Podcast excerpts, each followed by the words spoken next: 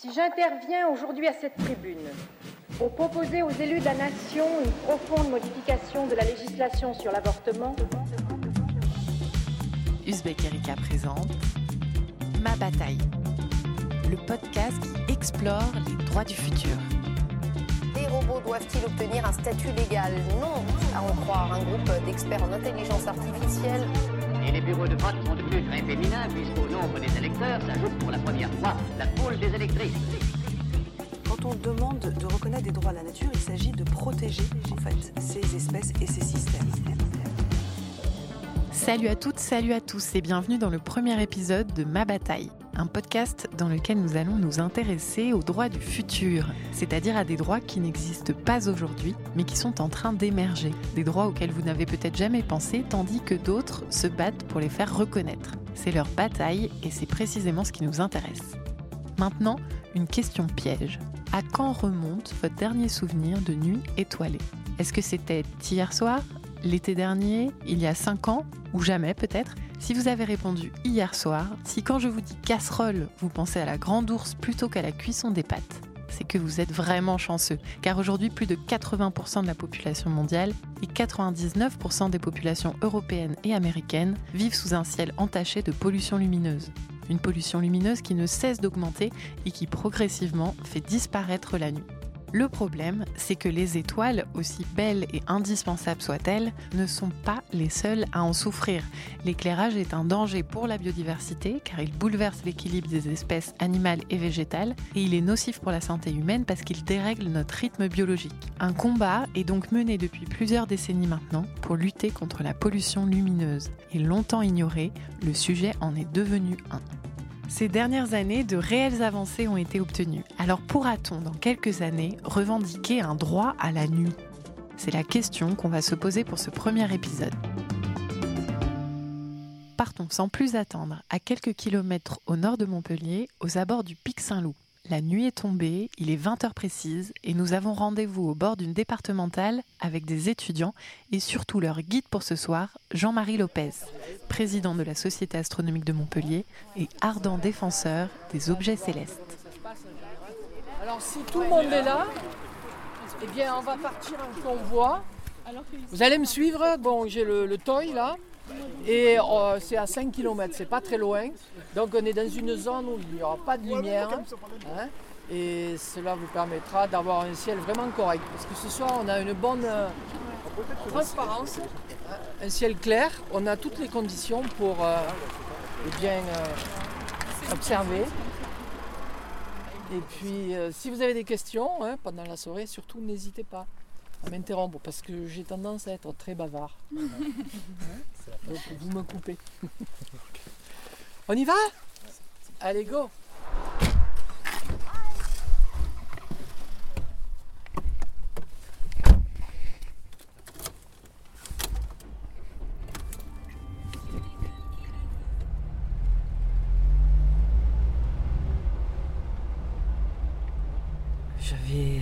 7 ou 8 ans en colonie de vacances.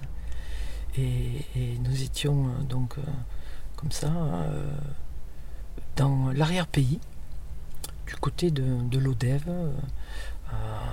dans une zone où, il n'y avait aucun éclairage. Puis je vous parle, donc, vu l'âge que j'ai, d'une période très lointaine.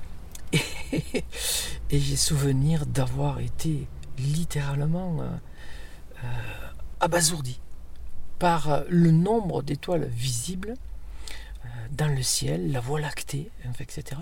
Et je ne comprenais pas du tout ce que je voyais, ce que c'était tout ça.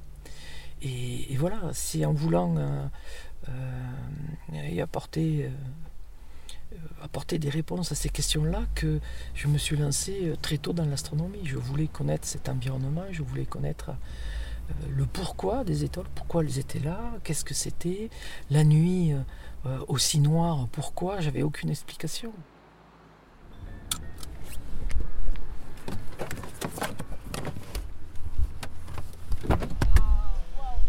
Pourquoi nous sommes ici? Tout simplement parce qu'il n'y a pas de lumière directe visible. Et tout ce que l'on peut voir comme lumière, c'est la pollution lumineuse et les reflets sur certains nuages, comme ici, vous voyez là, côté nord. hein, nord-ouest, ça c'est le, le village de Saint-Martin-de-Londres. Hein. Là-bas, le tout petit nuage blanc là, qui est superbe, là, qui est magnifiquement éclairé, eh bien ça c'est la ville de Montpellier. Alors tout d'abord, bon, je me présente, je suis donc euh, Jean-Marie Lopez, le président actuel de la Société astronomique de Montpellier, et vous êtes ici sur notre, euh, notre lieu favori, euh, celui sur lequel nous voulons faire des, soirées d'observation du ciel profond. Alors pourquoi ciel profond, d'après vous? Alors, parce que on va aborder ce soir des observations d'objets qui sont très peu contrastés. C'est-à-dire des objets comme des nébuleuses, des galaxies, chose que l'on ne peut pas faire en ville à cause de la pollution lumineuse. Ce sont des objets qui sont totalement inaccessibles à l'observation. Voilà pourquoi on appelle ça observation du ciel profond. En ville, on peut faire des observations, mais uniquement des observations planétaires. hein. Savoir euh, euh, Mars, Jupiter, Saturne, euh, la Lune, bien évidemment. Voilà, on est cantonné uniquement qu'à cela. Est-ce que vous pensez qu'avec la pollution lumineuse, dans quelques années, ça sera même ici compliqué d'observer Ah oui, même ici, oui, oui, oui. C'est possible Alors là, déjà, c'est déjà, dès qu'il y a trop de lumière, euh, dès qu'il y a- il y a- suivant la, l'état, la, la quantité de brume qu'il y a sur Montpellier, quelquefois, là, là on se voit, avec l'habituelle obscurité, là on se voit, là on parle, on- quelquefois il y a la brume encore plus épaisse sur Montpellier, mais alors ça diffuse, euh, et même ici, c'est, c'est limite. Il faudra bientôt qu'on trouve un endroit encore plus éloigné. C'est vrai que Tout là, le monde n'applique pas les lois. Qu'il y a une nouvelle loi qui est sortie là en Et ce oui, mais il y a début d'année. tellement de dérogations mises en Et place. C'est ça que les gens respectent dérogations pas. pour, pour euh, sécurité. Alors tout le monde dit, mais oui, j'ai clair, clair pour la sécurité. Bon, ben c'est bon, vous avez la dérogation. Celle-là, là? Non. C'est pas celle-là. Non, mais dans la constellation. Non. Non. Alors, on part toujours d'une constellation remarquable. On va essayer, on va essayer de repérer une constellation qui va vous permettre à tous les coups, systématiquement, de repérer l'étoile polaire. À partir de la Grande Ourse, on va toujours partir de ces étoiles-là, les deux dernières. Hein, les deux dernières étoiles, ça c'est la casserole. hein. Le manche, je vous le rappelle, c'est ces étoiles-là qui se perdent dans les nuages. On va prendre cette distance-là, d'accord? Ces deux étoiles-là, et on va monter toujours, et on va reporter cinq fois cette distance. D'accord? Une, deux, trois, quatre et cinq. Et là, on tombe sur une étoile, ici, vous la voyez, cette étoile-là? Ça, c'est l'étoile polaire. pense.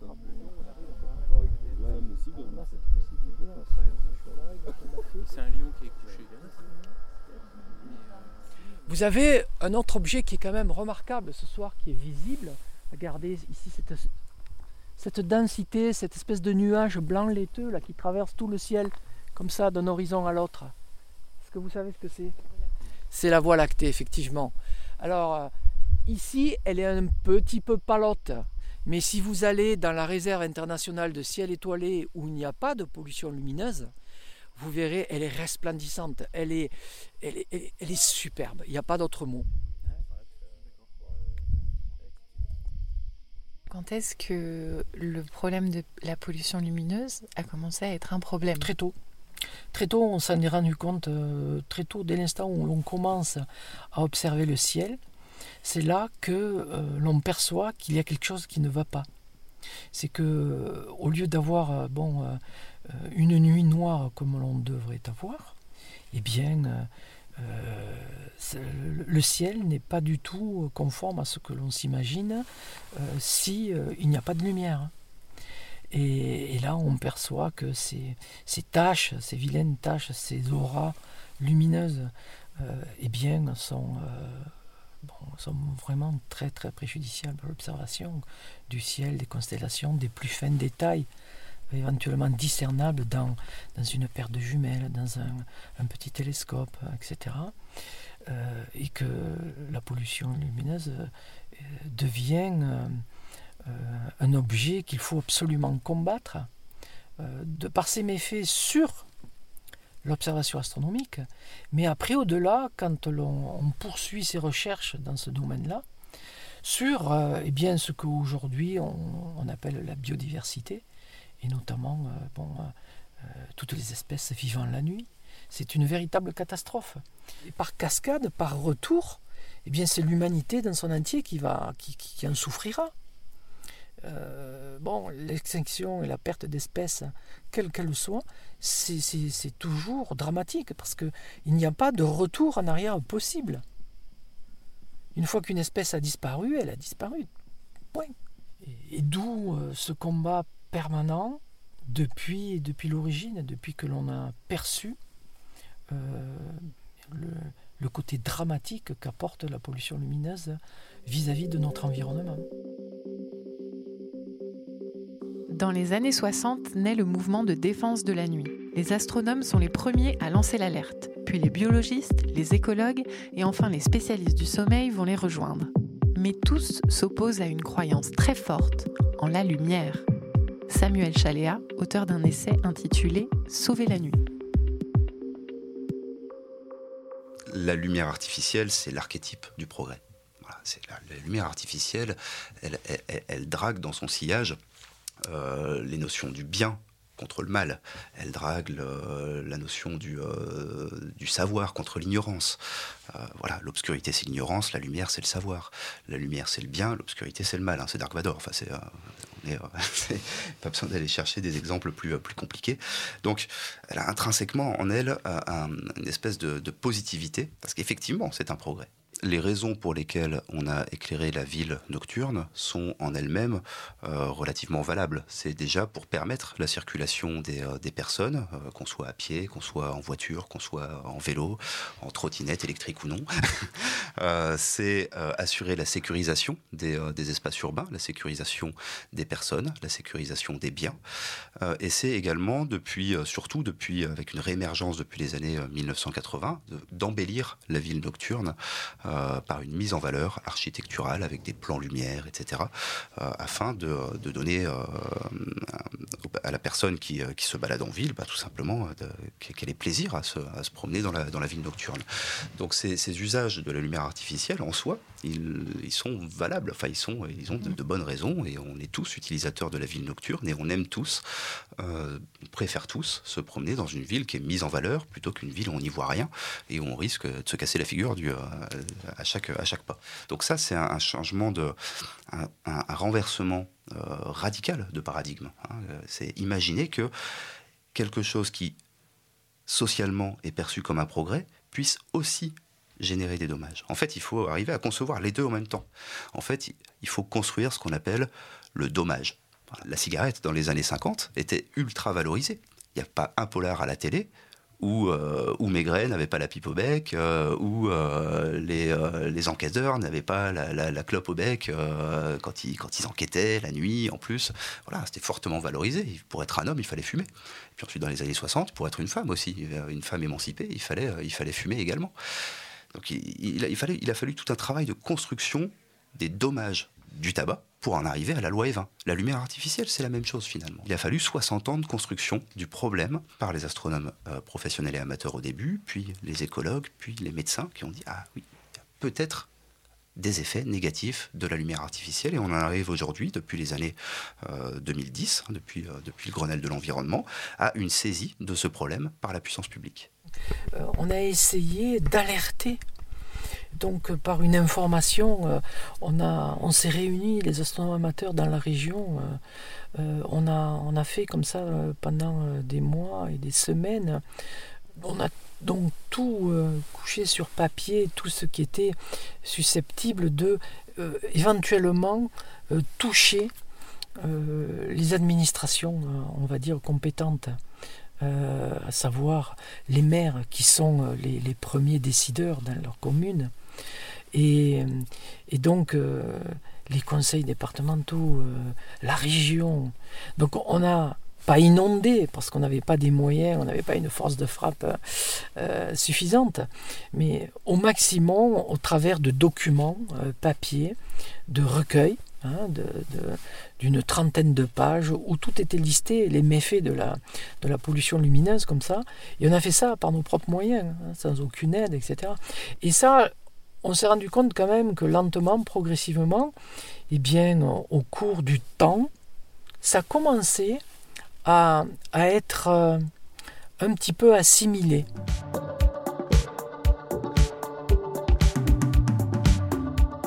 Ceux qui ont fondé la NPCN ou qui ont commencé à parler de pollution lumineuse, si vous voulez, ont été pris pour des farfelus. Ce sujet n'existait pas. Il n'était même pas euh, crédible et sérieux. Anne-Marie Ducroux préside l'ANPCEN, une association qui lutte depuis 20 ans en France contre une pollution lumineuse, aujourd'hui en expansion. On émet de plus en plus de lumière la nuit, donc forcément, une partie de la nuit disparaît ou une qualité de la nuit disparaît. C'est à la fois quantitatif et qualitatif. Nous, on a émis le chiffre de 94% de lumière émise en plus en 20 ans. Donc voilà pourquoi on se mobilise pour la qualité de la nuit, parce que il s'agit pas de dire euh, non, c'est 1%, 2%, c'est l'évolution naturelle. Non. Si on a 94% de lumière en plus, c'est parce qu'on n'a mis aucune limite à notre expansion lumineuse. Nous, nous ne demandons pas du tout à ce que la France entière soit éteinte, pas du tout, du tout.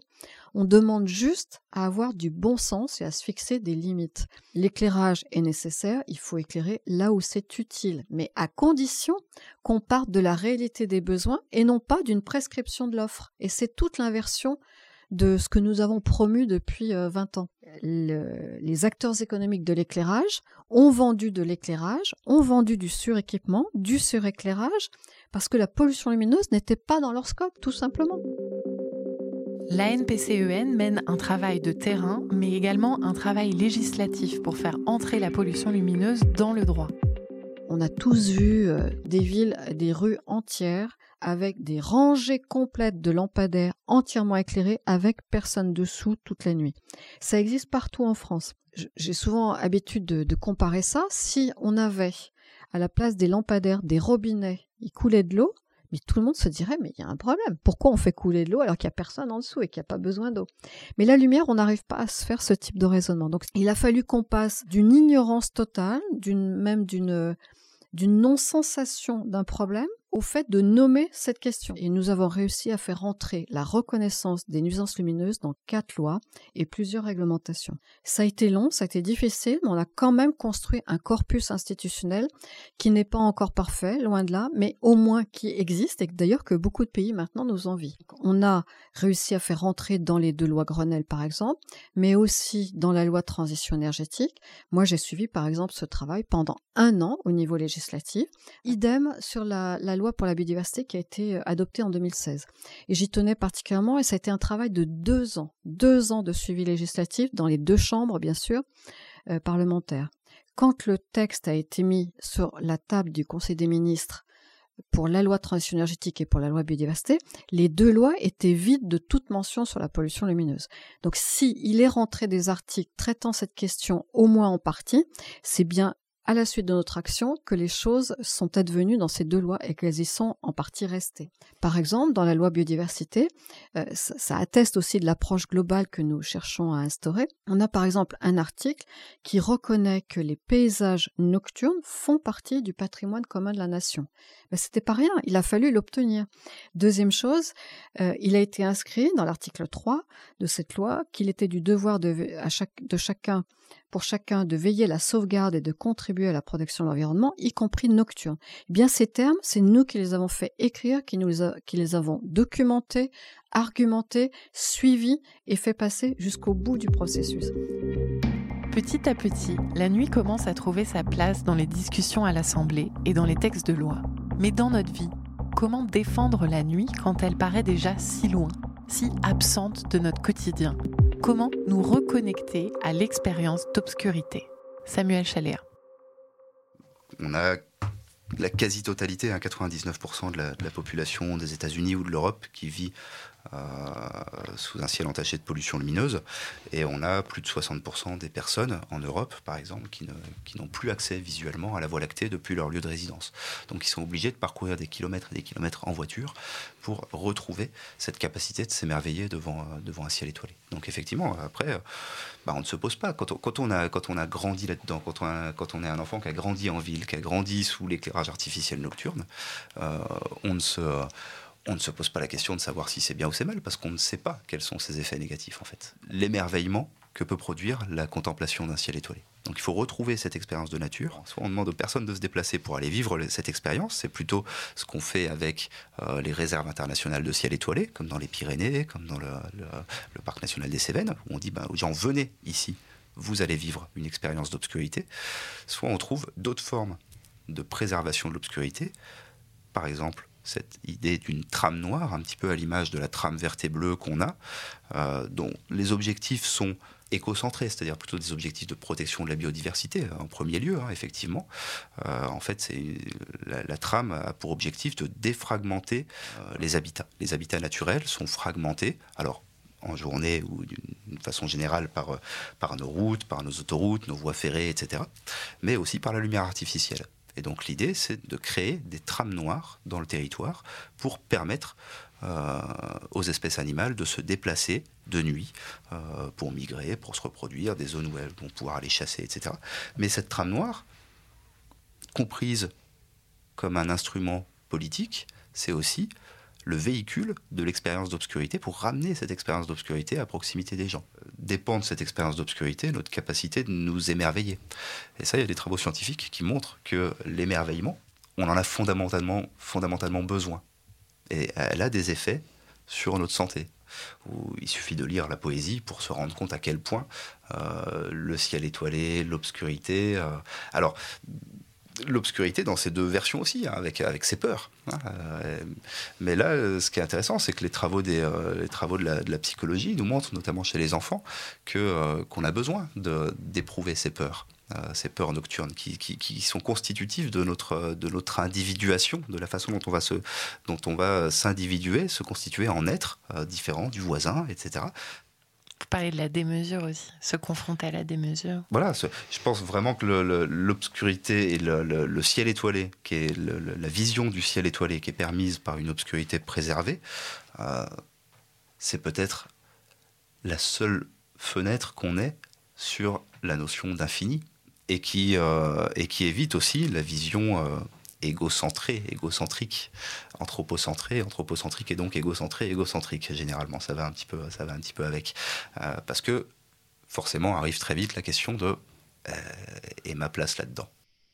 Toutes les sciences sont issues de l'astronomie.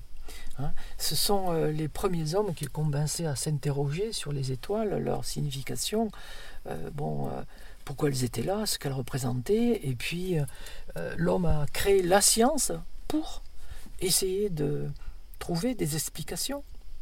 Hein, euh, la géométrie, les mathématiques, euh, la physique, tout ça, c'est issu de l'observation du ciel. Donc imaginez ce que serait aujourd'hui l'humanité sans le ciel étoilé. C'est bon, c'est inenvisageable. C'est absolument inenvisageable. Euh, voilà ce que, ce que l'on perdrait, c'est-à-dire bon, ce questionnement perpétuel sur l'origine de la vie, euh, pourquoi on est là. Donc euh, ça touche aussi le côté philosophique hein, de la vie et, de l'existence. Vous, dans votre vie, ça vous a beaucoup apporté? Ah oui, énormément. Énormément. Euh, en fait, moi, j'ai tendance, bon, c'est un peu dramatique, mais à, imaginer l'espèce humaine en, deux, en deux en deux parties. Bon, je suis un peu excessif, mais il y a ceux qui euh, lèvent le nez vers les étoiles, et puis il y a ceux qui se comportent en autruche, ceux qui ont la tête dans le sable et qui se fichent éperdument du ciel étoilé, etc., qui ne regardent que l'instant précis, enfin l'instant voilà, immédiat, les avantages. Voilà, bon, je ne vais pas m'étaler, m'étendre un peu plus là-dessus. voilà, donc, euh, et moi, je, pense que la, grande majorité des humains euh, eh bien, euh, font partie de ceux qui sont euh, curieux, qui ont envie de, conserver cet espace et qui ne veulent pas qu'il disparaisse. Bon, il y en a une petite minorité qui sont contre-fiches complètement, quoi. C'est clair. Si seule une minorité résiste, peut-il alors y avoir l'émergence d'un droit à la nuit? Il faudrait pour cela revoir notre définition de l'obscurité et de la même façon que l'on a réussi à faire reconnaître l'excès d'éclairage artificiel comme un dommage, il faudrait alors considérer l'obscurité comme un bien commun. Aujourd'hui, on n'a pas de droit à la nuit. Euh, mais si on considère euh, ni de droit à l'obscurité. Si on considère l'obscurité comme un commun, effectivement, on devrait arriver à terme à développer un droit à l'obscurité. Ça veut dire quoi? Ça veut dire aussi d'éviter ces injustices environnementales effectivement, quand vous habitez dans un espace faiblement peuplé ou à proximité d'un parc international de ciel étoilé, vous avez accès à cette obscurité. Mais quand vous êtes habitant des villes, vous subissez une espèce d'injustice environnementale euh, parce que vous subissez l'éclairage, l'éclairage artificiel. Mais construire ce droit à l'obscurité très compliqué. Pour l'instant, on appréhende le problème par l'intermédiaire du droit de l'éclairage. Voilà, quel type de lampadaire on va pouvoir mettre, à quel endroit et, et, à quelle heure on va éteindre, à quelle heure on va allumer. Mais ça ne suffit pas. Ça, ça fait un droit de l'éclairage. Ça fait pas un droit de l'obscurité et ça fait encore moins un droit à l'obscurité. Mais ce droit à l'obscurité, pour l'instant, on euh, on en est très très loin.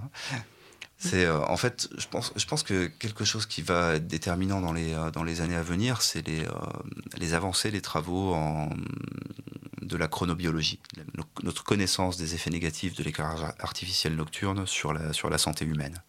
Effectivement, ça me paraît compliqué de faire un droit, de, penser un droit à l'obscurité seulement pour la vision du ciel étoilé, même si c'est un levier très très fort en termes de concernement des publics. Hein, parce que c'est vrai que c'est une expérience qui nous touche directement, l'émerveillement devant le ciel étoilé on se rend compte qu'on a perdu le ciel étoilé. Donc ça, on, le voit, on se rend compte, et, c'est quelque chose de quasiment tangible. Si c'est un levier très fort en termes d'enrôlement, d'engagement du public pour l'action, c'est surtout les recherches sur les aspects sanitaires, et également écologique, hein, avec notamment l'effondrement de la biodiversité qu'on observe actuellement, qui seront les, leviers d'action pour le, pour le politique. Quand vous voyez qu'il y a un enjeu énergie, un enjeu carbone, un enjeu biodiversité, un enjeu éco-conception, recyclage, ciel nocturne, etc., santé, vous vous dites, mais oui, c'est vraiment un enjeu d'une grande modernité. Mais c'est beaucoup plus difficile de traiter d'enjeux comme ceci qui sont globaux et, de ne pas les traiter de manière segmentée.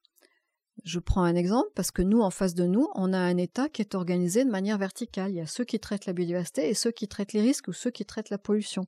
Et nous, notre approche oblige à prendre tous les enjeux ensemble. C'est même pire parce qu'on sait que quand, par exemple, ceux qui s'intéressent à l'éclairage et qui ne le font que sous l'angle énergétique, ils font des mauvais choix d'éclairage. Et ils le font et c'est là que c'est très important, pour 20 à 30 ans. C'est-à-dire que tous les choix qu'on fait qui sont pas bons aujourd'hui, on en aura les conséquences pour 30 ans.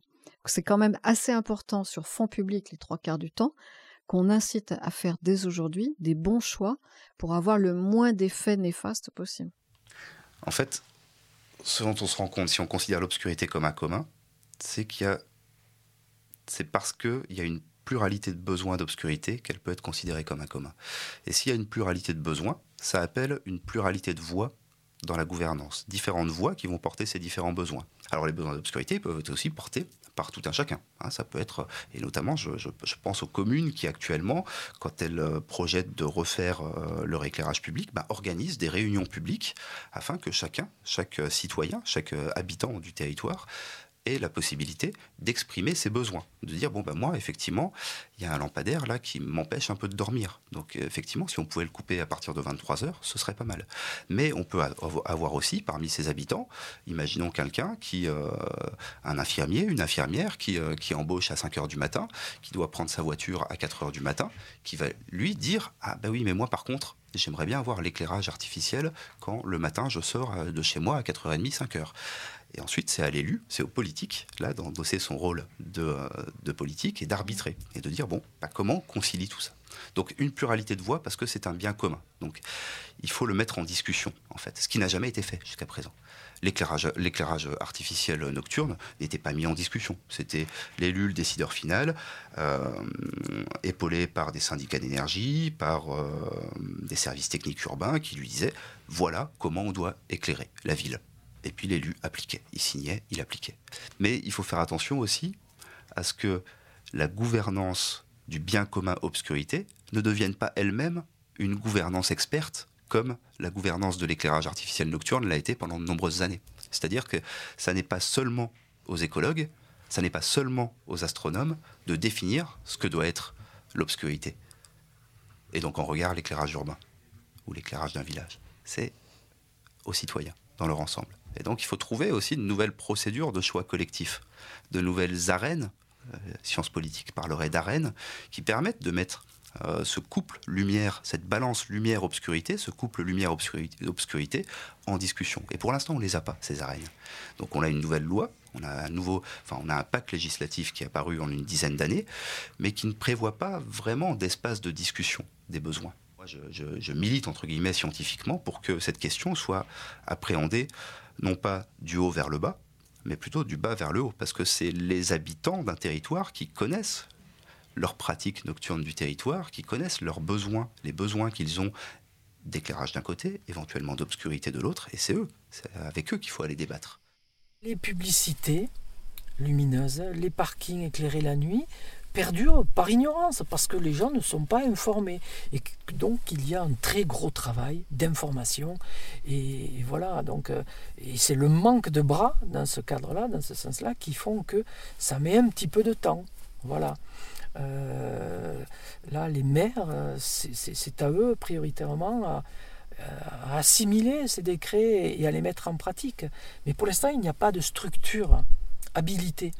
Il n'y a pas une police verte euh, qui patrouillerait la nuit pour vérifier si les, prescriptions, les lois et les décrets sont appliqués. Voilà, c'est ça malheureusement qui fait que bon, on pêche un petit peu par manque de moyens en fait.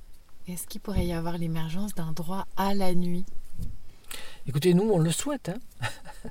on le souhaite, évidemment. Maintenant, euh, la difficulté, euh, euh, elle restera toujours là, parce qu'on aura toujours des gens qui, voudront faire passer ben, la sécurité, le confort avant toute chose. Et malheureusement, c'est encore, je crois, un, combat de, très longue haleine à mener. Parce que nous, on n'est pas contre la suppression totale de l'éclairage public. Il y a, dans les grandes cités, dans les grandes villes, c'est pas ça, n'est pas envisageable, ça n'est pas raisonnable.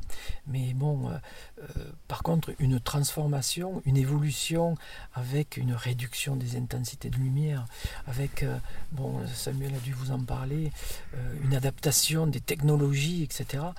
Aujourd'hui, on sait faire, on peut faire, donc, et aller dans le bon sens. voilà, c'est ça que l'on souhaite. Hein.